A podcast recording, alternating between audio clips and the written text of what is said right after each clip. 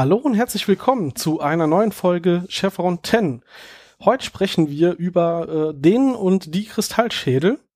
Und äh, wir, das sind natürlich nicht nur ich, sondern mit mir hier ist hoffentlich die Stefanie. Hallo. Der Christian.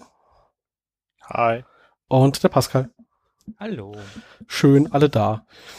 Ähm, die Folge Der Kristallschädel ist die 21. Folge der dritten Staffel Stargate SG1 und äh, ist damals am 3.3.2000 in USA rausgekommen und am 17.01.2001 hier bei uns in Deutschland. Ähm, da sind wir gerade beim Jahreswechsel, ähm, zumindest mal hier in Deutschland schon gewesen, aber die äh, Handlung spielt noch im Jahr 2000. Im Englischen heißt die Folge überraschenderweise tatsächlich Crystal Skull. Regie hat Brad Turner äh, geführt und das Drehbuch war eine äh, Kooperation. Michael Greenberg und Jared Paul haben die Handlung verfasst und Brad White hat dann ein Drehbuch draus gemacht. Und bevor wir uns da jetzt rein versenken, darf Stefanie wie immer eine Zusammenfassung vorlesen. Gerne. 1957. Indiana Jackson wird zusammen mit seinem Kollegen Mac von sowjetischen Agenten entführt. Er soll für sie in einer Lagerhalle im Militärkomplex Area 51 nach einer Kiste mit den Überresten eines nichtmenschlichen Wesens suchen. Während Jones Während Jackson versucht zu fliehen und zugleich zu verhindern, dass die Russen die Kiste entwenden können, stellt sich Mac als Kollab Kollaborateur heraus. Eine Spur führt Jackson zu einem Kristallschädel nach Peru, der auf keinen Fall in russische Hände geraten darf. Äh. Oh nee, Moment. Äh, ich glaube, das, das war irgendwie ähm, falsch. Nochmal. Eine Map-Sonde, die nach P7X377 geschickt wird, entdeckt auf dem scheinbar verlassenen Planeten eine gigantische Pyramide. Eine Pyramide, die über 1000 Meter hoch ist. In ihrem Inneren befindet sich ein Kristallschädel auf einer steinernen Plattform, die über einen langen Steingang steinernen Gang und durch starke Neutrinostrahlung zu erreichen ist. Das Artefakt aus einem einzigen Stück Kristall geschnitzt scheint mit einem Schädel identisch zu sein, den Daniel Jacksons Großvater Nicholas Ballard 1971 im Belize, Mittelamerika entdeckt hat. SG1 besucht den Planeten, um das Objekt zu untersuchen, obwohl die hohe Strahlung in der Pyramide ihre Reise auf nur wenige Minuten begrenzt. Doch als Daniel sich dem Objekt nähert, beginnt ein Energiekreis um ihn herumzuwirbeln. Die Strahlenwerte beginnen exponentiell anzusteigen. Tierk feuert mit einem Setgewehr auf das Objekt und Daniel wird rückwärts auf den Steinboden geschleudert. Aber er ist für seine Teamkollegen nicht mehr sichtbar. Er ist verschwunden. Während Major Carter durch die Strahlung bewusstlos wird, fliehen die drei zurück zum Stargate und lassen Daniel unsichtbar und bewusstlos zurück. TX Symbiont ermöglicht es ihm, sich viel schneller von der Strahlung zu erholen als die anderen, und er kehrt zurück, um den Kristallschädel zur Erde zu bringen. Daniel erwacht, als Tiak sich äh, zum Gehen wendet und stellt fest, dass er unsichtbar ist und immateriell, denn Tiak geht direkt durch ihn hindurch. Daniel folgt Tiak zurück zum Stargate Center und muss versuchen herauszufinden, was mit ihm geschehen ist. Er zieht die Möglichkeit in Betracht, dass er tot sein könnte, da er weder hungrig noch durstig ist. In der Zwischenzeit Zeit untersucht der Wissenschaftler Robert Rothman das Artefakt und O'Neill, Carter und Tiek machen Nick Ballard ausfindig und gehen zu ihm. Was Daniel ihnen nicht erzählt hat, ist, dass sein Großvater eine seltsame Erfahrung mit dem Kristallschädel aus Belize gemacht hat. Er sagt, dass er durch den Schädel in eine gigantische Höhle transportiert wurde, wo er riesige Aliens traf, die ihm die zu ihm sagten in alter Maya-Sprache, der Feind meines Feindes ist mein Freund. Ballard wurde von den wissenschaftlichen Gemeinschaft verspottet und der alte Mann befindet sich jetzt in einer psychiatrischen Anstalt. Daniel folgt dem Rest von SK1 in die Klinik und hört zu, wie sie mit Nick sprechen. Er versucht seinen Großvater von, davon zu überzeugen, dass er ihn hören und ihnen alles sagen soll, was er weiß. Nick ist wenig hilfreich und besteht darauf, den Schädel selbst zu sehen. Das Team bringt ihn zurück zum Cheyenne Mountain und gewährt ihm eingeschränkten Zugang, ohne ihm etwas über das Stargate und den Fundort des zweiten Schädels zu erzählen. Als Daniel und Nick alleine sind, offenbart der alte Mann, dass er ihn die ganze Zeit übersehen und hören konnte, wahrscheinlich weil er die gleiche Erfahrung gemacht hat. Daniel ist nicht tot, sondern nur außerhalb der Phase. Er ist überglücklich und die beiden versöhnen sich mit ihren früher, über ihre früheren Differenzen. Dank Daniels Einfluss durch Nick erlaubt General Hammond dem Team auf den Planeten zurückzukehren, zusammen mit Nick. Jacks, Jacksons Theorie ist, dass TXZ äh, Treffer die Teleportation des Kristallschädels unterbrochen hat, bevor sie abgeschlossen war, so dass er in einer Art Vorhülle festsaß. Zurück in der Kaverne wird der Schädel erst, ähm, wieder auf den Platz gesetzt und Daniel nähert sich ihm. Energie wirbelt um die Gruppe und alle werden in die andere Phase transportiert, außer Tiaik, äh, der O'Neill, Carter und Bellet verschwinden sieht. Er kehrt zum Stargate zurück. Daniel ist wieder mit den anderen vereint, die ihn jetzt sehen können. Der riesige Außerirdische, dem Nick vor Jahrzehnten begegnet war, erscheint ihnen ein imposantes Wesen. Der Feind meines Feindes ist mein Freund, sagt er. Daniel erkennt, dass die außerirdischen Feinde der Goa'uld sind. Ähm, Tiek wurde wegen seines ähm, Symbionten nicht transportiert. Ähm, anstatt zur Erde zurückzukehren, willigt Nick ein, bei den Außerirdischen zu bleiben und Wissen und Kultur auszutauschen. Daniel verabschiedet sich von seinem Großvater und hofft, dass er ihn eines Tages wiedersehen wird. Ende. Äh, ich war am Anfang ja. kurz irritiert. Bis ich gerafft habe, was du hinaus willst. Deswegen hatte ich meine Zusammenfassung nicht reingeschrieben. Ich wollte euch überraschen. Das ist zumindest mal bei mir gelungen. Ja, bei mir auch. Mhm. So. Schön. Gut. Wer, wer will anfangen? Jetzt wir jetzt über die Folge reden. Wir können mit der Übersetzung anfangen. Ich wollte gerade schon sagen, Pascal kann nicht anfangen, die Übersetzung ist gar nicht so kaputt dieses Mal. ich wollte gerade sagen, es geht doch eigentlich. Also ich hatte schon viel Schlimmeres. Äh, dann äh, fange ich mit den Dingen an, die offensichtlich sind. Prost. Den ist scheinbar gestorben. Prost. Das zählt für ein Bier. Auch wenn andere diese Folge sehr, sehr positiv sehen, habe ich zumindest den Eindruck, ein Kritikpunkt, der mir immer bei dieser Folge im Gedächtnis bleibt, sind diese richtig, richtig schlechten Greenscreen-Effekte, die man sieht. ja, also, aber das war auch das allererste volle Greenscreen, das sie in ja, der Serie hatten. Fünf Jahre früher schon bessere Greenscreen-Effekte, als die damals benutzt haben. Also, ja. ich sag mal, Independence Day ist von 1996 ja. und der sieht zehnmal besser aus als das weil in der Szene, wenn Set, äh, wenn Tiak seine Set auf den Kristallschädel abfeuert, das erste Mal schießt er Daniel durch den Kopf. Mhm. Nicht nur Passiert. das. Ähm, äh, es, es, fliegen auch äh, äh, kleine Felsen durch Tiaks Kopf, wenn sie durch die Höhle gehen. Echt? Ja. Das ist mir nicht aufgefallen. die Sache, diese Effekte sind halt richtig, wirklich richtig schlecht. Also nicht irgendwie, ja, kein Geld da, sondern einfach schlecht. Äh, sorry. Nur damit das raus ist.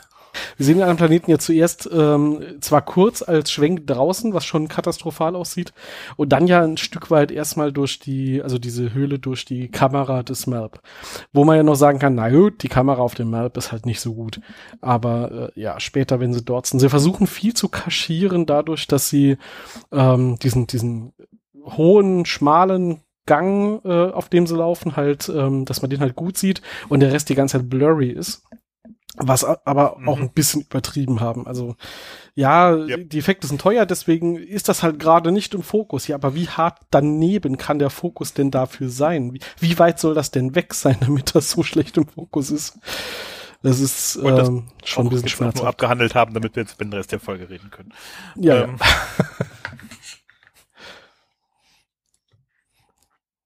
Also ich muss Positive Dinge zu der Folge. Nee, äh, gerne gerade mal noch bei negativen, weil die auch am Anfang direkt passieren. Ähm, also von wegen Übersetzung. Ähm, ja, okay, man kann Leptons mit Leptons vielleicht übersetzen, weiß ich nicht ich weiß nicht, warum Carter Leptonen plötzlich mit ihren eigenen Augen sehen kann und was die jetzt mit Neutrino-Ansammlungen zu tun haben, aber zumindest wurde mir bei dem Teil so ein bisschen schwindlig, als sie erklärt hat, dass sie da ganz dringend gucken gehen müssen. Da müssen ja ganz viele Nintendos, äh, Neutrinos sein, weil ähm, man sieht ja schließlich durch das Map-Kamerabild, das dann wohl doch gar nicht so schlecht ist, dass da ganz viele Leptons äh, an den Felsen oder so sind, keine Ahnung. Ich weiß nicht, was sie uns damit versucht haben zu erzählen und wie das, der Dialog so kaputt werden konnte. Ähm, übrigens nicht, muss man ja auch mal sagen, es liegt nicht an den Übersetzern. Die haben es 1A so übersetzt, wie es im Englischen war, außer dass sie halt Leptons mit Leptons übersetzt haben. Ähm, aber inhaltlich haben sie es nicht versemmelt, das waren die Autoren schon selbst. Hm, das stimmt. Bisschen schade. Oh, gute Güte. Ja, ich habe jetzt tatsächlich, das habe ich tatsächlich beim beim Nachgucken im Vorfeld äh, nicht mehr dran gedacht, noch nachzugucken. Aber ja, okay, Leptonen sind einfach nur äh, irgendwie Elektronen und ihre jeweiligen Antipartikel oder so. Und ja. sowas in der Richtung auf jeden Fall nicht so, wie sie es dargestellt haben. Ähm, das reicht ja auch als Info, glaube ich. Ja, ja, ja, ja. Und, und dass Leptonen irgendwie Neutrinos verlangsamen würden und dass man Leptonen an der Felswand oder in der Luft sehen kann oder so. Also das passt halt alles gar nicht zusammen. Da wollten sie irgendwie pseudowissenschaftlich sein und haben es meiner Meinung nach ein bisschen übertrieben. Also das ist schon fast Star Trek Voyager Niveau, was sie sich da an, an Bubble abhalten. Wobei das Techbla bei Star Trek zumindest meistens halbwegs sinnvoll ist, weil sie einen Wissenschaftler vor Ort haben. Ja, also ähm, bei, bei, Star Trek, wenn sie Bullshit reden, dann nehmen sie wenigstens auch Bullshit-Begriffe, die sie sich ausgedacht haben. Das, das, ist, das, das ist das, was hier halt leider kaputt ist. Naja. Ja, das stimmt. Hätten gut. sie eine Übersetzung fast hier retten können, aber ja, gut, haben sie nicht gemacht. Ähm, Habe ich jetzt aber auch nicht von ihnen erwartet. Ist schon ein bisschen Wissenschaftsblatt, den wahrscheinlich damals noch keiner verstanden hat. Da gab es noch keinen Harald Lesch und keinen. ähm, da gab es noch jo äh, äh, äh, Joachim Bubler, hieß der, glaube ich, hier Knopfhoff Show und das war vom Niveau her noch ein paar Stufen halt tiefer. Bist, bist du jetzt bei Star Trek oder bist du jetzt bei Stargate? Ich bin jetzt hier ich bin jetzt hier bei Stargate vom Verständnis der Zuschauer her für sowas, was wir gerade ja, ausgeführt haben. Also da, da gab es meines Wissens abends schon Lech, aber da war er noch nicht ganz so populär wie heute. Da gab es vielleicht schon hier Alpha Centauri, genau. ja, aber da war er noch stumpf wie Holz, sagen wir es mal. er ist gereift mit der Zeit. Das stimmt allerdings. Was mhm. mir gefallen hat, war, dass sie hier ähm, eigentlich ohne Not, ähm, deswegen so für mich betonenswert, ähm, das Map gezeigt haben, so ausführlich. Also die, die, diesen, diese komplette Prozedere von wir schicken ein Map vor. Ähm, das wird ja oft ignoriert. Also oft ist ja der Einstieg in so eine Folge für uns, SG1 geht durchs Tor. Und äh, hier haben sie mal wieder sehr ausführlich gezeigt, dass sie schon vorher mit einer Maschine die Aufklärung machen und nicht einfach äh, im Zweifel unsere Helden in den Tod schicken. Außer Daniel. ja. Ja, zu, da, dazu möchte ich dann noch was sagen. Also nicht zu Daniel, aber zu Michael Shanks, weil ähm, wir haben zwar jetzt hier bei Drehbuch stehen Michael Greenberg und Jared Paul. Jared Paul ist übrigens das Patenkind von Michael Greenberg. Aber die ursprüngliche Idee oder sowas zu der Folge kam von Michael Shanks. Okay. Der war nämlich begeistert, dass er die Möglichkeit hat, eine, äh, eigene Ideen beim, beim Schreiben einzubringen, weil er hatte versucht, ein Stargate-Drehbuch zu schreiben, ähm, das auf einem Stück Mythologie über einen Kristallschädel basiert. Ähm, aber die haben dann das Ganze so ein bisschen mehr ausgebaut, weil er hatte das Buch, äh, ein Buch über Geheimnisse Südamerikas bekommen, geschenkt bekommen. Und das hat ihn dann dazu inspiriert, halt ähm, eine Folge in die Richtung zu machen und die beiden haben ihm dann dabei geholfen. Man kann ja vor allem positiv hervorheben, dass die Kristallschädel hier tatsächlich menschliche Kopfform hat. Das ja. sieht auch nicht, wirklich nicht schlecht aus, so von der Art und das auch. Grundidee her. Das auch. Das muss man hinlassen. Um mal das Loben zu erwähnen. Da haben sie richtig gemacht. Aber du hattest ja das letzte Mal schon erwähnt, dass hier äh, Figur und Schauspieler verwechselt wurde ähm, von manchen Fans, aber es ist doch schön, wenn das dann dazu führt, dass der Schauspieler sagt, hey, ich habe eine Idee. ja, war, wurde, wurde glaube ich, von jemandem am, am, am Set, der ihm das geschenkt hat. Ah, ach so, okay. Also eher von einem Kollegen. Ähm, er hat dann gemeint, das äh, Buch war so unglaublich, denn es zeigt die Widersprüche zwischen den bekannten Fakten und der modernen Archäologie und den tatsächlich unerklärten Entdeckungen und Phänomenen. Offenbar wird über diese Funde nicht in den Mainstream-Medien berichtet, weil sie den zeitgenössischen archäologischen Überzeugungen zuwiderlaufen und daher äh, das Boot ins Wanken bringen und Fragen aufwerfen würden, die wir zu diesem Zeitpunkt nicht beantworten können. Und er dachte dann, ähm, der Mythos um den Kristallschädel wäre eine großartige Geschichte für Stargate und begann dann dann zu schreiben. Und zur gleichen Zeit kamen dann äh, Michael und Paul mit einer anderen Idee, ähm, die vorschlug quasi ähm, Richard Dean Andersons Figur auf so eine Entdeckungsreise zu schicken. Aber der hat dann gesagt, ne, das habe ich ja im MacGyver gemacht, nicht nochmal, danke. Done that. Ähm, und dann haben sie halt ähm, seinen Entwurf genommen und das dann halt verfeinert. Und ähm, Brad White hat das ganz, den ganzen Mischmasch zusammengefügt. Deswegen steht er als Drehbuchautor dann drin. Soweit dazu. weil ich sagen muss, der, der, der einleitende Satz, den du da gesagt hast, äh, löst irgendwie auch schon so meinen Schwurbelalarm irgendwie 18 Mal ausgefühlt. Von wegen Erfindung, äh, äh, äh, Entdeckungen, die nicht in den Mainstream-Medien gemacht werden. Also ja, ich weiß, dass äh, Stargate äh, im Wesentlichen ein, eine große äh, äh, Querdenker-Fanfiction am Ende vom Tag ist, äh, aber äh, trotzdem, das ist dann so. Ah.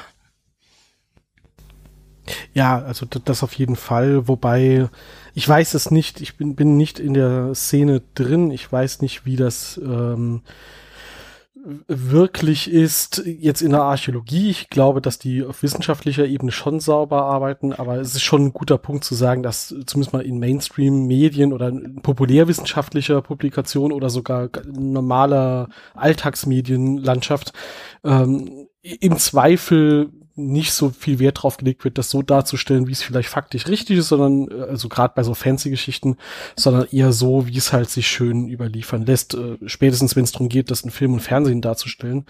Ähm, ich meine, wir, wir, wir sehen bis heute, ähm, dass jeder Filmemacher, der sagt, wir machen eine Geschichte mit Dinosauriern, immer noch die gleichen Dinosaurier uns zeigt, die wir seit den 80er, 90ern aus Jurassic Park kennen, äh, obwohl längst klar ist, dass die überhaupt nicht, also mit sehr großer Wahrscheinlichkeit nicht so aussehen. Aber das hat sich halt in den Köpfen so festgesetzt und da bleibt man halt dabei, äh, weil das kennt der Mensch und das mag dann der Mensch. Und das kann ich mir vorstellen, dass es bei so Legenden um irgendwelche Kristallschädel, die man da gefunden hat, halt ähnlich ist. Es gibt halt schöne Legenden da drum und wenn dann halt irgendeiner kommt und sagt, ja, wir haben da halt schon so ein paar Befunde dazu und können mal erklären, wie das wirklich war, dass das halt einfach nicht zur Schlagzeile taugt. Also ich will nicht mal unterstellen, dass das irgendeiner verschweigen will, aber ja, wen interessiert das schon bei einer Tageszeitung oder so, ne? Können wir dann jetzt über die Größe der Pyramide reden, bitte? ja. Das ist ja wohl echt übertrieben. Was 1000 Meter hoch. Ich wollte sagen, über, über 1000 Meter, Meter hoch. hoch. Ja. Und sie haben wirklich auch im Original gesagt, äh, 1000 Meter.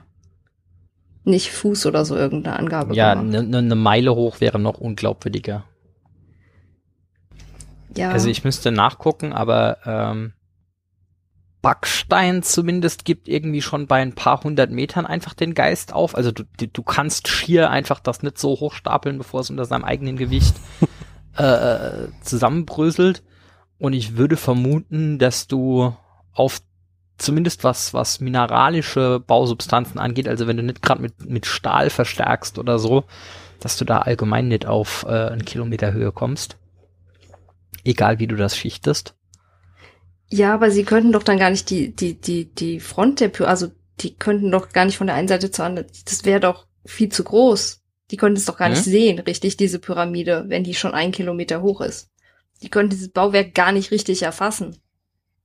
Ja gut, das Mit weiß ich doch. Du musst halt nur drei Kilometer davon entfernt sein. Genau. Also das Ding komplett ja, sehen. Ja, aber so, so weit weg war das Map nicht. Ja, gut. Ach so, also ja. Es, es gibt ja nicht umsonst das, das Trope äh, Sci-Fi Writers suck at scale. Also äh, so nur, nur in Relation gesehen. Sauber. Der, ja. das, das höchste Gebäude, was wir bisher gebaut haben als Menschen, der Burj Khalifa, ist 828 Meter hoch. Irgendwas in der Größenordnung, ja, knapp über 800. Und das höchste Gebäude der Welt, also ähm, ja, um das, um ja, das. Mach da mal eine Pyramide drauf. um das jetzt auch noch mit, mit passenden Fakten zu unterführen. Also das ist ja so, dass sie, boah, das ist aber riesig und, und Neil dann natürlich auch noch die entsprechende Frage da stellt für den Zuschauer. Ja, aber ist das, ist das hoch? ist es hoch, ist doch bei Pyramiden, die ist noch immer sehr hoch. Die größte mhm. Pyramide auf unserer Erde äh, hat heute eine Höhe von 138 Metern, war ursprünglich mal 146 Meter hoch. Äh, also ich habe jetzt nicht im Detail nachgelesen, ob da nur Sand sich angehäuft hat oder ob die auch in sich zusammengesackt ist. Zu schwer. Äh, aus Gewicht, genau. Also wir sind bei unter 150 Metern Höhe und das ist die Man größte halt Pyramide, die wir haben. Und ähm, was dann halt auch ein bisschen einordnet, ähm, wie sehr sich halt auch ein Unil verschätzt. Und er sagt, aber wieso? Pyramiden sind nur immer riesig. Ne? Ja, ja, aber halt eine großen Ordnung größer hier. Erwähne ich immer auch, alle Pyramiden der Erde würden hier ihren Platz finden? Das weiß ich jetzt gar nicht. Ich weiß nur, dass Tirk dann äh, in seiner unnachahmlichen Art sagt, äh, er hat noch kein Goa'uld-Bauwerk gesehen, was so groß war. Mhm. Ja, also es ist riesig. Was man natürlich jetzt in Universe ja wunderbar immer erklären kann mit, nein, das ist halt nicht einfach Stein, das ist irgendein fancy Material das sind Aliens und die können das. Mhm. Ich meine, das ist ja mit unseren Pyramiden auf der Erde auch so. Das konnten die damals ja auch nicht. Das mussten ja auch Aliens gewesen sein, habe ich gehört. Ja, manchmal trauen wir, glaube ich, uns Menschen zu wenig zu. Vor allem, weil ja so viel Wissen auch verloren gegangen ist. Wir haben wesentlich mehr Bürokratie bei so Sachen eingeführt. Wie Sicherheitsbedingungen, teilweise sinnvoll, teilweise nicht sinnvoll.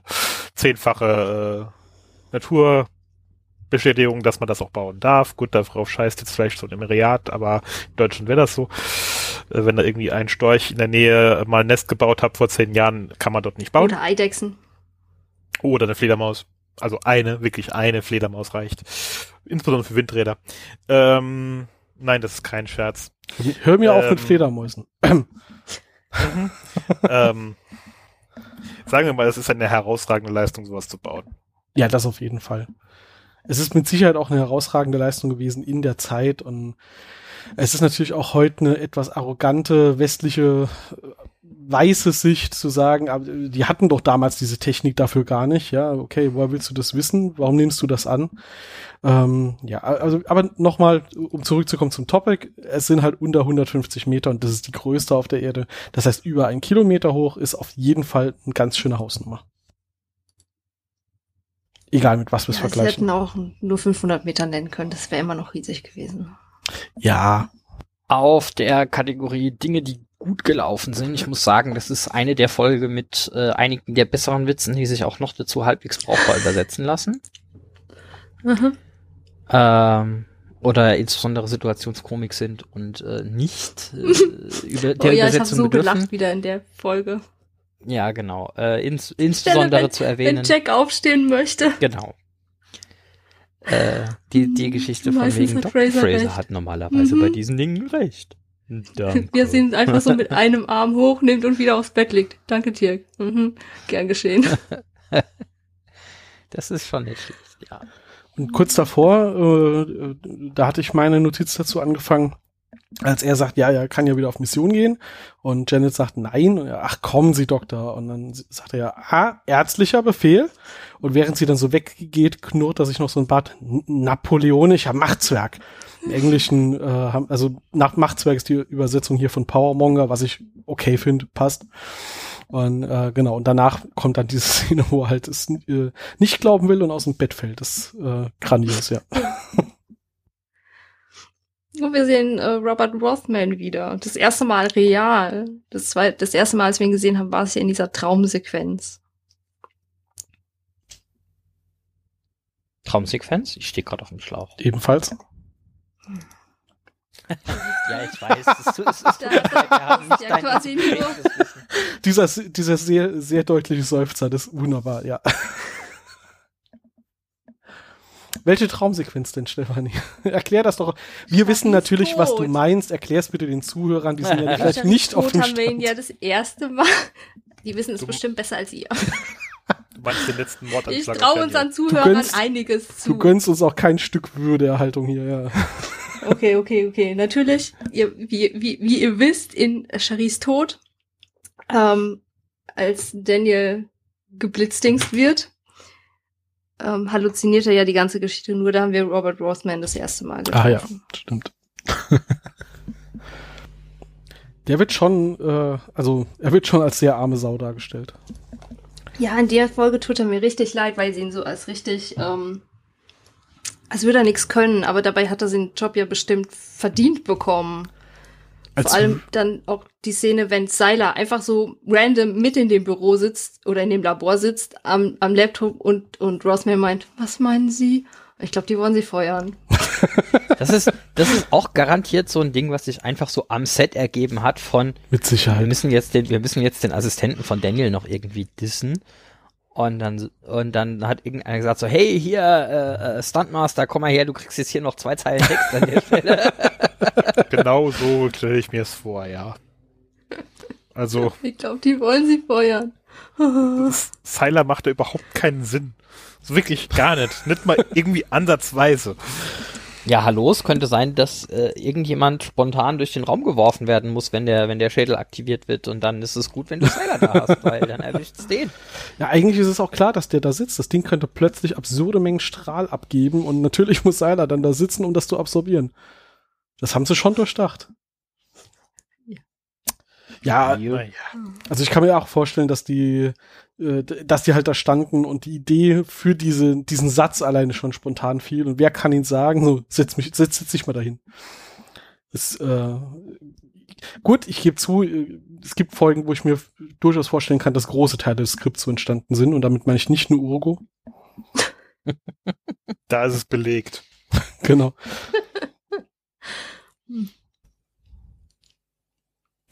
Aber es gibt noch andere Folgen, die wir vielleicht sehr bald sehen. Habe ich gehört. Was er natürlich hier, ähm, also sie haben so ein paar Klischees, so ein paar Movie-Klischees haben sie, haben sie durchgeackert hier. Eins davon ist natürlich, ähm, dass die dass als der Schädel halt anfängt, Strahlung auszusenden und irgendeiner muss jetzt, muss jetzt natürlich umkippen und bewusstlos werden, dann ist es natürlich die arme, schwache Frau, nämlich Carter, äh, die als naja, erstes gut. davon betroffen du könntest ist. Das, ja, ja, ja. Ich, ich möchte aber hier sagen, du könntest es damit verteidigen, dass sie vom Körperbau die kleinste Masse hat und deswegen nicht so viel verträgt. Das ja, aber wenn du mehr Punkt. Körperbau, mehr Masse hast, absorbierst du halt auch mehr. Äh, der andere Punkt ist, deine Alternativen sind an der Stelle Tiaik, der ausdrücklich nicht betroffen ist oder nicht so stark betroffen ist. Ja. Ein äh, Black Ops Soldat mit 20 Jahren Erfahrung im, im Ignorieren von Schmerzen und äh, Foltersituationen und Carter, die zwar als Kampfpilotin ausgebildet ist, aber dabei halt auf Gegkräfte trainiert ist und nicht notwendigerweise auf äh, Strahlungsresistenz. Also äh, ich hätte es trotzdem cool von Geschlecht. Ich hätte es trotzdem cool gefunden, wenn O'Neill umgefallen wäre und Carter ihn rausgetragen hätte. Ja, komm, O'Neill ja. Fällt später noch bei der nächsten Folge, die das Thema hat. Also, äh, Stimmt, O'Neill hat nachher noch seine äh, Szene. Da hast du auch wieder recht. Carter hatte zu dem Zeitpunkt auch schon Symbionten in sich. Also mh. Hm. ja, aber der ist weg. Weiß ja nicht. Der, der, der wurde auch beim Beam von den Al zu den Alien-Giganten ignoriert. Das stimmt allerdings jetzt, wo du es erwähnst. Eigentlich müssten sie ja, die De detekten wahrscheinlich doch eh das Naquada. Ähm, würde ich jetzt mal vermuten. Nein, die gucken schon, ob Aber in dem Fall wohl die Larven. Gucken ja. sie etwa Tier unter den Rock, äh, unter den, äh, unter das T-Shirt und gucken, oh, da ist eine Larve, ja. okay, raus. Hm. Die haben den Röntgenblick. Und das zweite, was sie natürlich ähm, als klassisches Drop haben, das werden wir in der Serie natürlich auch noch öfter sehen. Ähm, immer dann, wenn du irgendwas einführst, warum jemand äh, durch andere durch und durch Wände durchgehen kann, kommst du in die Bredouille. Ähm, oh, ja. Also nicht nur, dass er natürlich eigentlich auch durch den Boden durchfallen müsste. Das kannst du dann noch versuchen, irgendwie hinzudrehen mit, naja, auf dem Boden kann er gehen, aber, aber, aber durch Wände geht's halt durch und keine Ahnung was, weil mhm äh, fester Boden ist was anderes als Wände, Türen und Stühle und, und Menschen. Ja, okay. Äh, in Sci-Fi-Talk meinetwegen, aber er kann sich halt auch auf einen auf Schrank sitzen in der Folge. Also durch den ja. Schrank könnte er wahrscheinlich durchgehen, wenn er wollte, aber wenn er sich mit seinem Hintern draufsetzt, dann ist der plötzlich massiv und hält ihn aus. der Hintern ist halt massiv. der, der, ist, der ist von dem Effekt nicht betroffen. Wahrscheinlich, dass seine Fußsohlen und sein, ja. sein Hosenboden sind wahrscheinlich einfach nicht Aber betroffen. Ja, das ist ein Standard-Sci-Fi-Problem. Natürlich.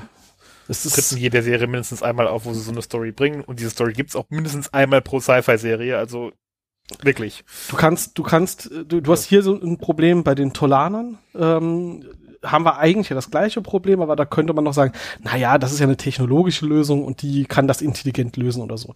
Hier wird's halt echt schwierig. Aber das ja. ist, ich kenne also, nur eine. Jetzt eigentlich irgendwo jetzt im Plan Planetenkern unterhalb der Pyramide. Also wenn man in der Mitte, ja. Hm. Ich kenne tatsächlich nur eine Geschichte, in der das sauber gelöst ist, und das war eine Entenhausen-Geschichte. Da haben sie nämlich eine Ritterrüstung ähm, mit einem Material, das äh, quasi als Supersäure alles schmilzt, außer Diamant, haben sie eine Ritterrüstung mit Diamantstaub erst beklebt und haben dann die eingepinselt und sie haben ganz gezielt die Fußsohlen nicht damit bepinselt und das wird dem bösen Ritter dann zum Verhängnis, wenn er stolpert. Da haben sie das richtig gut gelöst. Entenhausen macht's, macht's, also Daniel Düsentrieb kann das halt besser als äh, die Autoren hier. ja, geschickt eingeschädelt oder gefädelt. ähm, ja. Aber gut, mhm. äh, das erwarte ich jetzt aber von der Serie auch nicht, dass sie das perfekt macht. Ähm, gesagt, nee, gar nicht. Ist, wir kennen das ähm, Trope ja, wie gesagt, auch und wie du sagst, es kommt ja überall vor. Oder so, ja. oder nicht so bald, aber irgendwann weiß ich auf jeden Fall, dass sie es nochmal machen. Mehrfach sogar. Hätten äh, sie ihn nicht demonstrativ da mit baumelnden Beinen auf dem Schrank sitzen haben, wäre es vielleicht auch nicht wie so Wie ist er da überhaupt hochgekommen? Ja, genau. Und sie bauen dort ja auch noch ein, dass er auf den Boden springt und die anderen offensichtlich irgendwie die Vibration davon merken oder sowas. Mhm. Solche Gags hätten sie halt nicht einbauen dürfen, wenn sie nicht wollen, dass sie das auffällt. Bitte? Und dass er laut genug brüllen kann, dass Kirak in seinem äh, Kelnorem ihn wahrnimmt. Ja. Na gut, aber er ist nicht ganz festgestellt, Tier kann in seinem Kelnorem einiges wahrnehmen. Wenn Daniel laut genug brüllt, dann vibriert der Hosenboden so stark, dass Dirk das hört. Ah. Ja. Entschuldigung. Aber ich weiß nicht, auch am Anfang, als das Map durch ähm, in die Pyramide dann so die, die Aufnahmen reingeht. Und Daniel sieht auf diese Entfernung den Schädel vorne auf diesem Podest stehen. Ich habe den nicht gesehen. Oder er erkennt, dass der genauso aussieht wie der von seinem Opa. Ja, aber ja, wie gesagt, durch dasselbe Kamerabild kann man Neutrinos einzeln zählen. Nee, ähm, Leptonen einzeln zählen. Da kannst du mit Sicherheit auch so einen Kristallschädel finden. Der ähm, eine Alien-Gigant hat sich ja vorgestellt, namentlich. Wenn der hier fragt ja erst, wie heißt, wie heißt du oder wer, wer bist du und was, was ist es hier?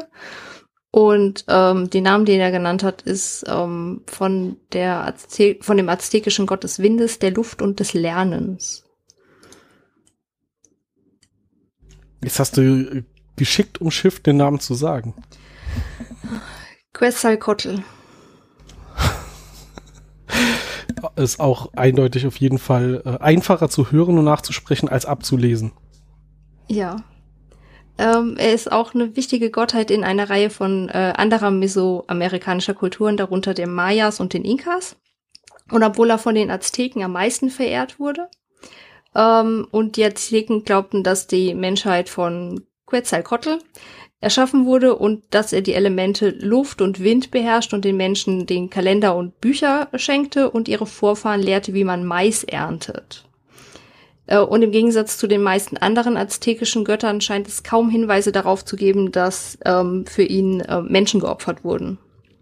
Während es bei den anderen aztekischen Göttern üblich war, Kinder oder junge Mädchen zu opfern, um die zu besänftigen. Ich glaube, damit haben wir den Kulturteil auch erfüllt für heute. Indeed. Ich habe noch gelesen, ähm, eine Vermutung, wobei da nicht dabei stand, woher diese Vermutung stand, ob das nur eine, eine Fan-These ist oder ob äh, woher das äh, fundiert sein könnte.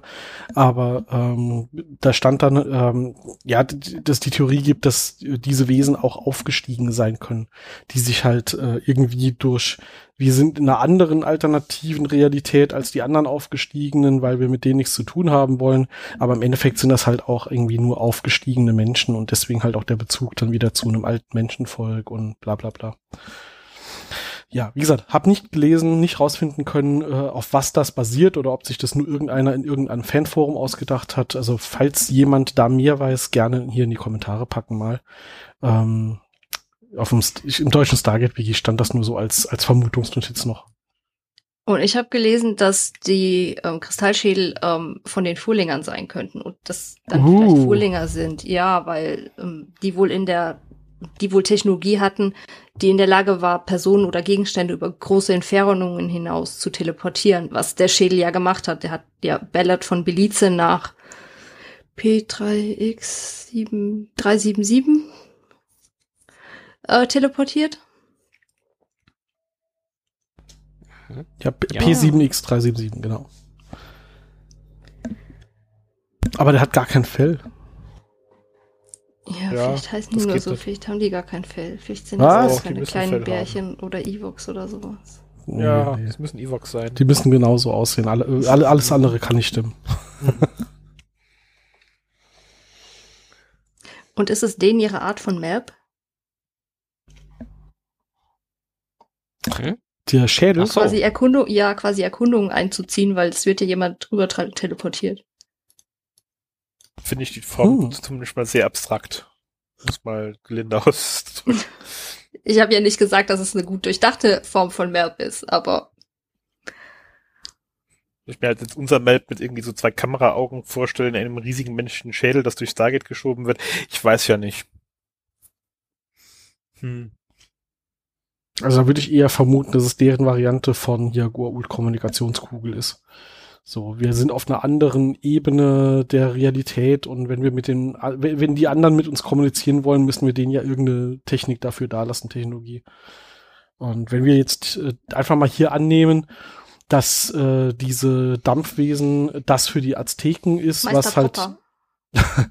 okay, wenn wir jetzt mal annehmen, dass Meister Proper das für die Azteken ist, was äh, halt die Goa'uld für die alten Ägypter und äh, ähnliches ist, ähm, ja, dann haben sie vielleicht, vielleicht waren das ja die guten Götter, ähm, die dann auch den Menschen geholfen haben und haben dann dort halt eine, eine Möglichkeit hingestellt, dass sie in Kontakt treten konnten. Also aufgestiegene Tok'ra. Äh, ja, keine Ahnung. Oder halt einfach wirklich Dampfwesen aus einer parallelen Daseinsebene. Äh, mhm. keine Ahnung. Hm. Also deren Variante vom Handy. Ah ja, stimmt, ja, wenn man es so sieht. Einmal kurz anklingeln lassen. Hm. Aber nicht mit der Set drauf schießen, das kommt nicht gut. Oh, ja. Wenn er mit der Set nicht draufgeschossen hätte, hätten wir die ganze Folge nicht. Ja, dann wäre die Folge nach zwei Minuten rum gewesen. Ja, das wäre schade gewesen. Das ist meine Lieblingsfolge aus der Staffel. oh, die Set hatte gerade eine Fehlfunktion, hat dreimal geschossen, der Schädel ist weg. Ja, schade. Tschüss, Daniel. Ich wollte gerade sagen, Daniel. Der neueste Mordanschlag wird Ihnen präsentiert von Z. Er ist nicht tot, aber leider für immer verloren. Oh. Wir brauchen einen neuen Daniel. oh Gott. äh, der ist jetzt aber schon sehr für äh, Leute aus unserer Generation. Ich wollte ja. gerade sagen, wann ist das das letzte Mal im Fernsehen gelaufen? 20 oh. Jahren? Ja, läuft das nicht noch? Echt? Dachte ich auch. Mir ist noch nicht aufgefallen. Glaub, das läuft immer mal wieder. Ähm, gut, okay, der Schädel. Für die, für die jüngeren Folgen. oh my god, they killed Daniel. Besser. Nein. Weiß ich nicht. F fünf Jahre besser. Die gibt's auch schon irgendwie seit 35 Staffeln South Park. Das läuft heute noch, also bitte. Ähm. Ja, aber ohne Kenny. Was echt? Ja, ihn. Sie haben ja, irgendwann Kenny rausgenommen, weil sie es leid waren, jede, jede Folge eine neue Methode äh, finden zu müssen, ihn umzubringen. Der kam nach der Staffel ja, wieder okay. zurück. Ich habe das ewig nicht mehr geguckt. Ich bin völlig raus. Kommen wir wieder zu unserer Serie zurück. Na gut. Okay.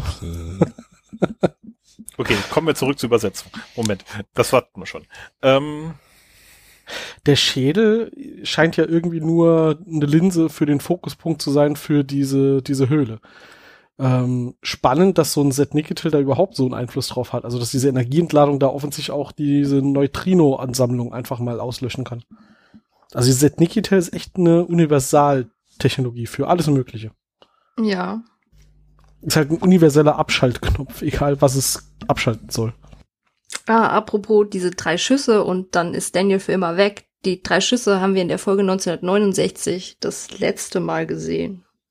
Ja. Und danach ist es nie wieder. Sie haben halt gemerkt, dass das dumm ist. Das, ja, genau. Ja. Dass das einfach nicht erklärbar ist, egal wie einen guten Willen man hat.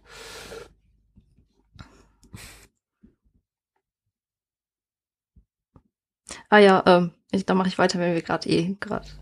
Mach das eine Sprechpause haben. Ähm, der Rossman sagt ja, dass der Schädel wahrscheinlich in Deutschland hergestellt wurde und ähm, äh, das ist wohl eine Anspielung auf die in den USA weit verbreitete und seit äh, Ewigkeiten überlieferte Ansicht, dass Produkte von hoher Qualität und mit Sicherheit aus Deutschland kommen, beziehungsweise in Deutschland hergestellt werden. Ja, damals war das noch so. Vermutlich. Äh, die hatten aber auch mal, es könnte aber auch irgendwie sein, dass die meinen, dass ähm, in, in London wurde mal ein Kristallschädel ausgestellt, äh, welcher zunächst als authentisch in einem Museum dann gezeigt wurde äh, dann aber als Fälschung äh, vermutlich aus Deutschland entlarvt wurde. Das könnte er vielleicht auch gemeint haben. Das klingt schon eher nach uns. ähm, was mir gerade noch einfällt, ähm, hier die Größe der Pyramide, bezogen auf mhm. Sataka, gibt die mehr Sinn in Sachen Kanon. Ähm, es gibt Angaben, das sind natürlich Angaben so zusammengebastelt aus äh, Joseph Malosis Blog und Fansites. Das Hatak halt äh, 700 Meter lang, 650 Meter breit und 315 Meter hoch sind. So von der Größenordnung her. Und das ist nur das Standard 015 Attack. Da reden wir jetzt noch nicht von Flaggschiffen von Apophis, Ra oder äh, Anubis.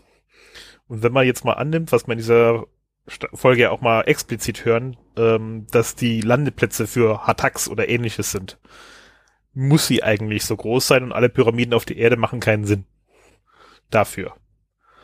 Aus der Größenordnung gesehen. Weil die würden die Pyramide einfach komplett verschlucken und nicht drauf landen können. Also der Hinsicht haben sich vielleicht dann doch was bei gedacht. Hoffe ich zumindest.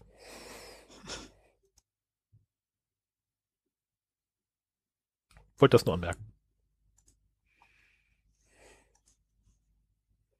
Daniels Großvater sehen wir danach auch nie wieder. Nee, leider gar nicht, das stimmt.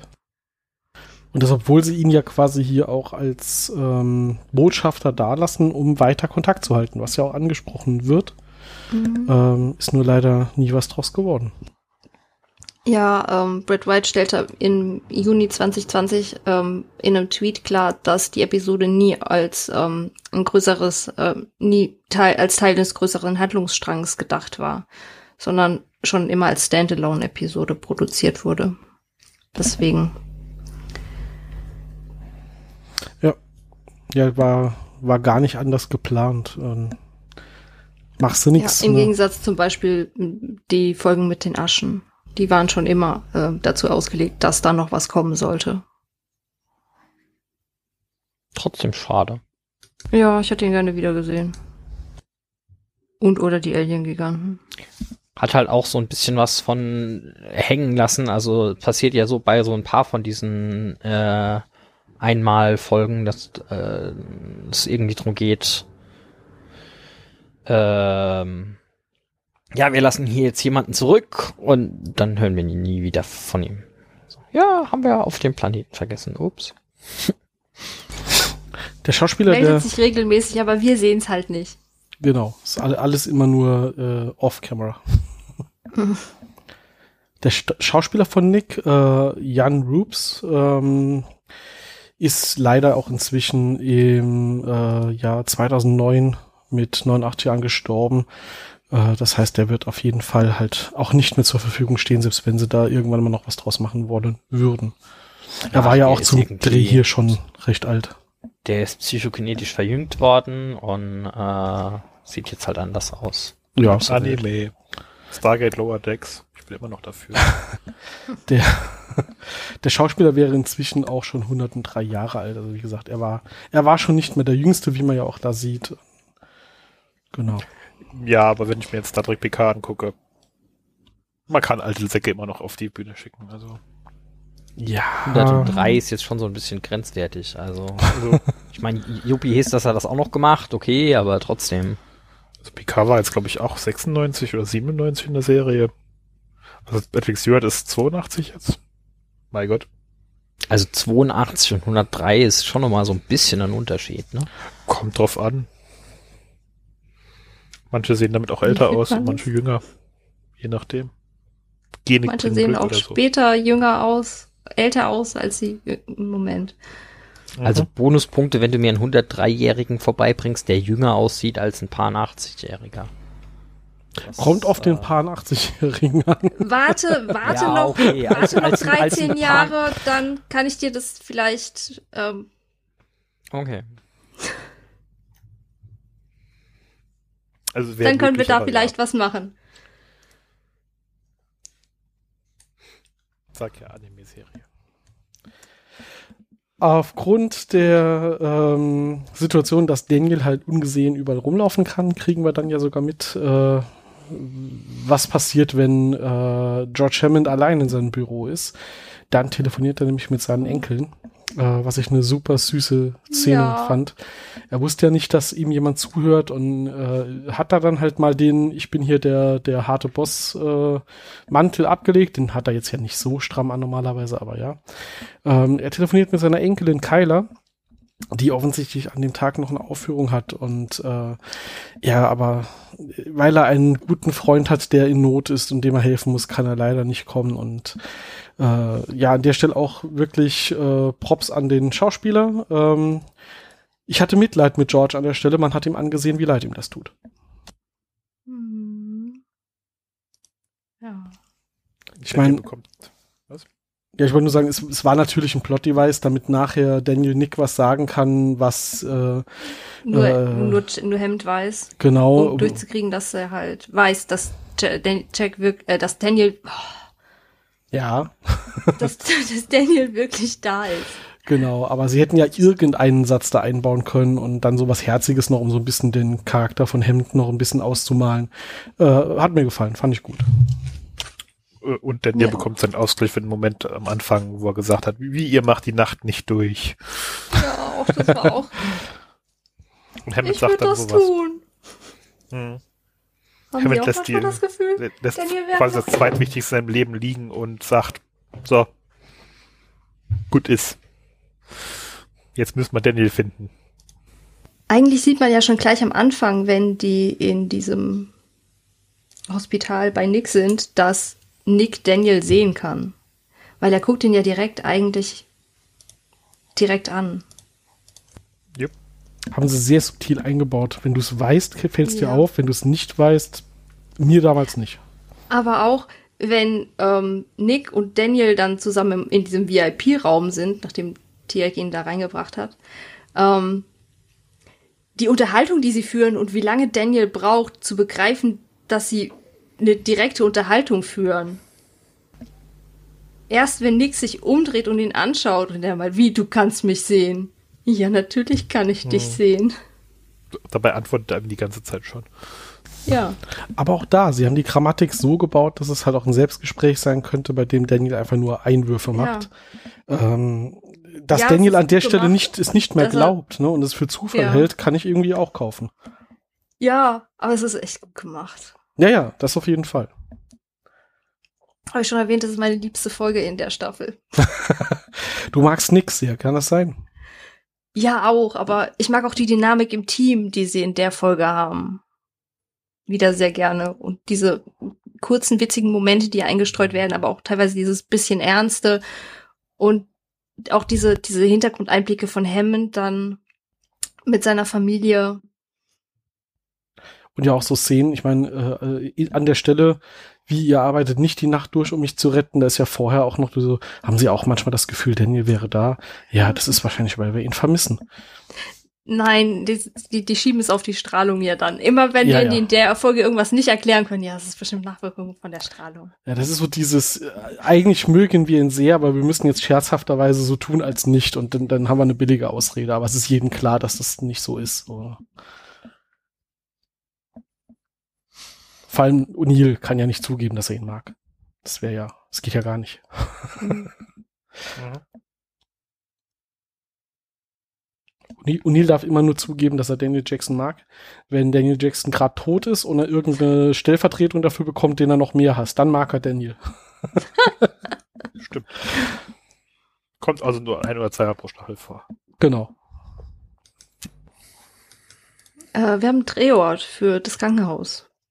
Das ist der Shane Madison Memorial Pavilion in der äh, Heather Street in Vancouver. Nur falls da mal jemand vorbeifahren möchte. Nächste Liste auf, äh, auf der Bucketlist für Vancouver zu besuchen. Das wird eine lange Reise. Ja, wird, wird knapp für drei Wochen. Ähm, wenn Jack sagt, er wolle von Nick Notizen über seine Erfahrungen haben, dann ähm, es, es gibt so einen ähnlichen Austausch in der in dem Film Feld der Träume zwischen Kevin Costner und James Earl Jones. Habe ich auch nicht geguckt, aber wollte ich halt äh, erwähnt haben. Ähm, so, jetzt gucke ich noch auf meine DIN A4, DIN A0 Zettel. Oh, und die Musik wieder in der Folge. Diese, dieses Asgard Alien Qualen des Tantalus-Thema. Das mag ich halt auch sehr gerne. Oh, und es ist halt wieder jemand, irgendwie kommt es einmal in der Staffel vor, dass sie irgendjemanden reinbringen, der das Stargate noch nie gesehen hat und dann wieder total erstaunt ist. Boah, ey, das habt ihr also gemacht. Boah, reist auf andere Planeten. Das ist in dem Fall ja Nick, der das wirklich super wieder macht.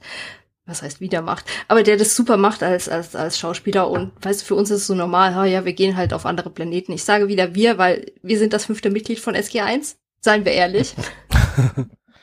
Ja, aber du hast recht. Ich meine, für uns auch als Zuschauer also stellt sich eine Normalität normal. ein. Ja, ja und nochmal und dran erinnert werden, dass das halt nicht alltäglich ist. Es ist nicht ist. normal. Es ist nicht alltäglich. Das ist sowas, was man eigentlich nicht tut. Das, das finde ich immer schön. Habe ich schon erwähnt, das ist meine Lieblingsfolge. nee, nee, ich glaube nicht. Leicht raushören. Was dem Ganzen, was dem Ganzen noch fehlt, ist, es braucht so eine Catchphrase à la It's bigger on the inside. äh, jedes Mal, jedes oh, Mal, it's wenn blue. einer kommt, das, komm, äh, jedes Mal, wenn einer kommt und das da jetzt sieht, keine Ahnung. Oh, es dreht sich. Es muss sich drehen.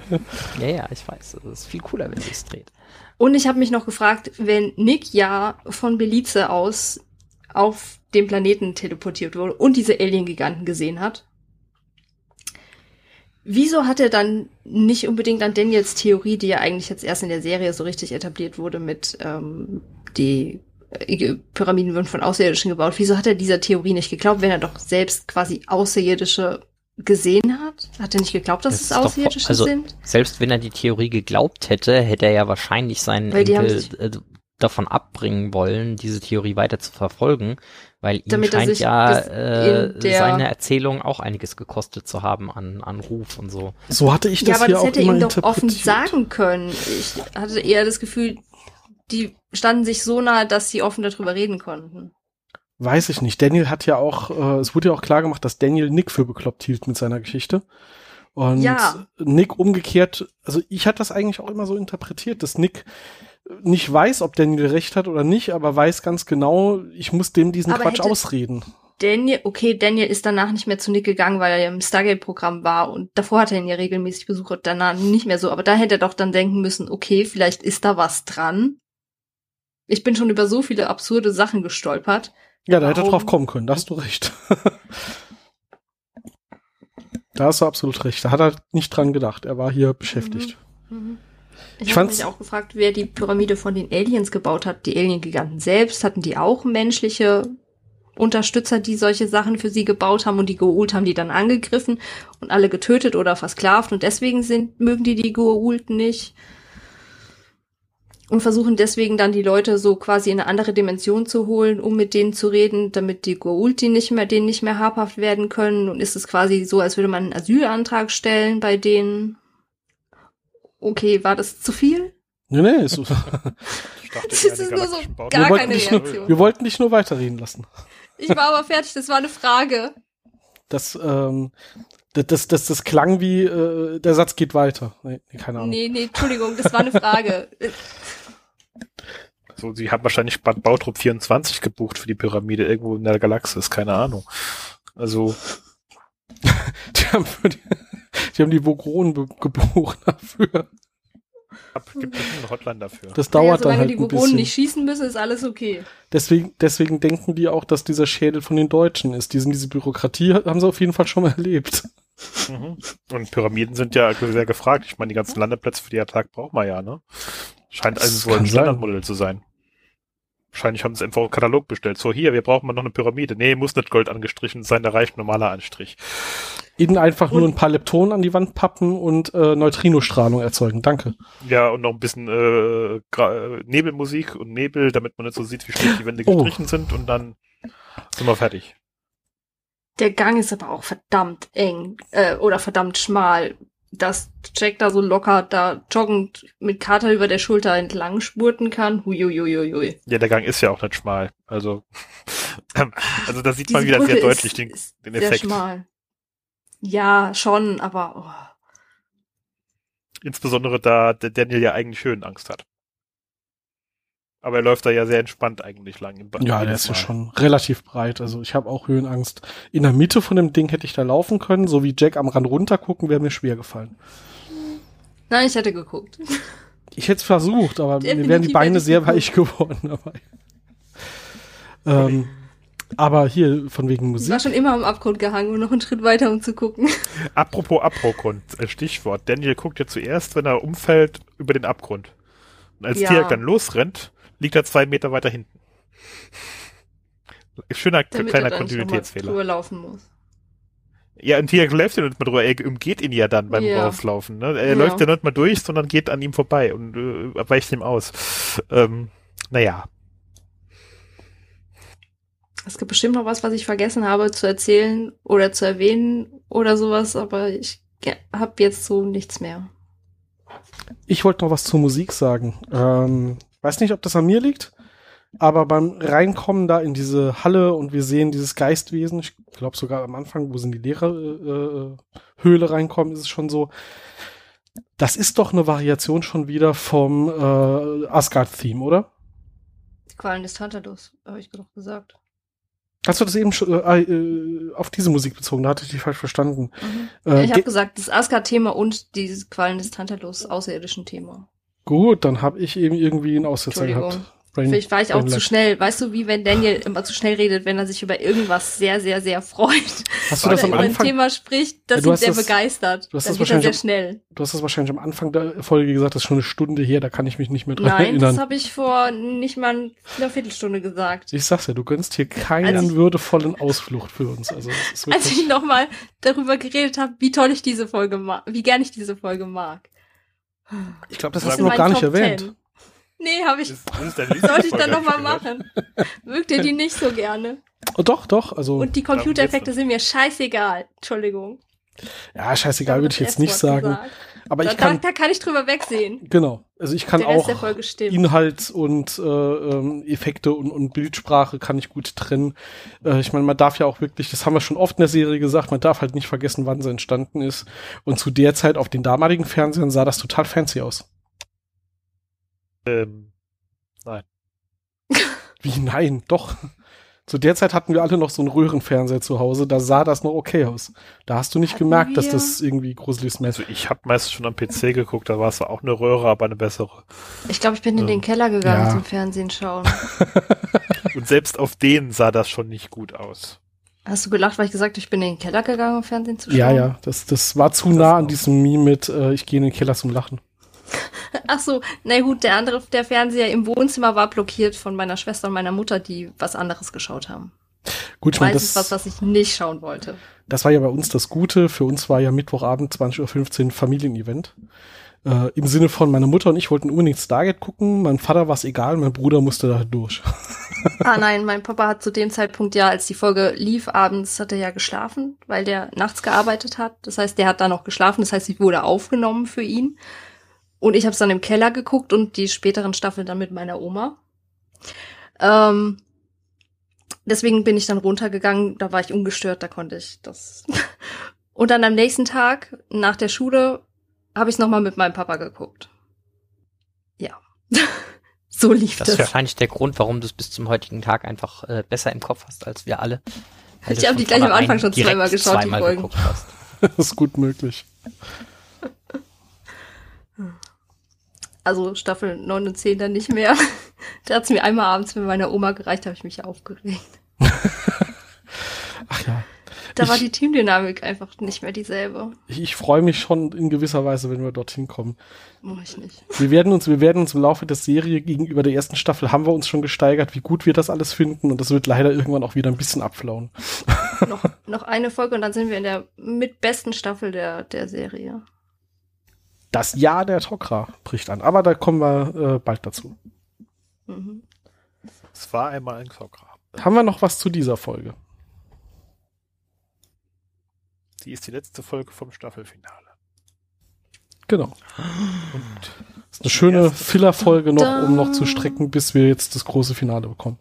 Und die erste Folge, wo mal explizit erwähnt wird, dass der, dass die Pyramiden Landeplätze sind, weil das haben sie im Film so nie gesagt. Mhm. Ja. Das haben gesehen haben wir halt, ne? Ja, gesehen haben wir es vielleicht auch und irgendeiner von den Kommentatoren in seiner Vorlesung hat das gesagt, dass das vielleicht irgendwas mit Aliens zu tun hat, aber äh, Daniel hat das selbst so explizit nie gesagt, das hören wir dieses Mal zum ersten Mal so richtig. Auch wenn er das sich die ganze Zeit schon gedacht hat, beziehungsweise wir wissen es ja schon eh, dass das so gedacht ist, aber äh, es wurde so explizit erst jetzt erwähnt. Und äh, Side Note aus dem Wiki übernommen, äh, äh, Janet wurde befördert zum Major. Also zumindest mal sehen wir es jetzt in dieser Folge zum ersten Mal, dass sie jetzt ein Major ist. Stimmt, das hatten wir noch nicht erwähnt. Mhm. Ich glaube, das ist auch die letzte Ich wollte euch Folge auch mal den Ruhm ernten lassen. Hat Dankeschön. funktioniert, oder? Äh, nein. Ähm, ich glaube, das ist die letzte Folge von äh, Rodman, die, wo er äh, überlebt, oder? Ja, ich glaube schon. Danach kommen die Unas. Ja, und da sagen wir mal, hat er eine schlechte Begegnung. Das ist bevor Daniel eintrifft und den Tag rettet. Genau. Aber zumindest kriegt Daniel den Gurult nicht ab. Immerhin. Ja. Jetzt haben wir schon Hm. zwei Forschungsassistenten für Daniel verschlissen in dieser Staffel. Mhm. Hm, wird nicht besser in den nächsten. Aber wir haben noch den einen, den wir nie wieder sehen, der wir importiert haben von dem Planeten. Der arbeitet ja irgendwo noch in, in seiner Ja, Stube. ja, wir haben ihn noch nicht tot gesehen, also er muss noch irgendwo da sein. Mhm. Redet euch das nur ein. Einbildung ist auch eine Bildung. Mhm. Habe ich auch schon gehört. Haben wir noch was? Nee, ich glaube nicht. Nope. Okay. Dann, ähm, zwischen der letzten Veröffentlichung und dieser Aufnahme liegt noch nicht so viel Zeit. Ähm, wir haben deswegen bisher nur den, nur den einen Kommentar auf Twitter ähm, zur letzten Folge. Äh, vielleicht wird nicht jeder den Social Media Teaser sofort verstanden haben, je nachdem, wie viele, wie groß die Überschneidung hier zwischen Stargate und Star Trek Fans ist. Aber der Dr. Knallgas, der hier öfter mal erwähnt wird, weil er uns sehr regelmäßig kommentiert, danke dafür, der hat schon geantwortet. Tempo, seine Augen offen. Das äh, fand ich sehr schön. Ansonsten können wir jetzt nur noch anteasern für in 14 Tagen.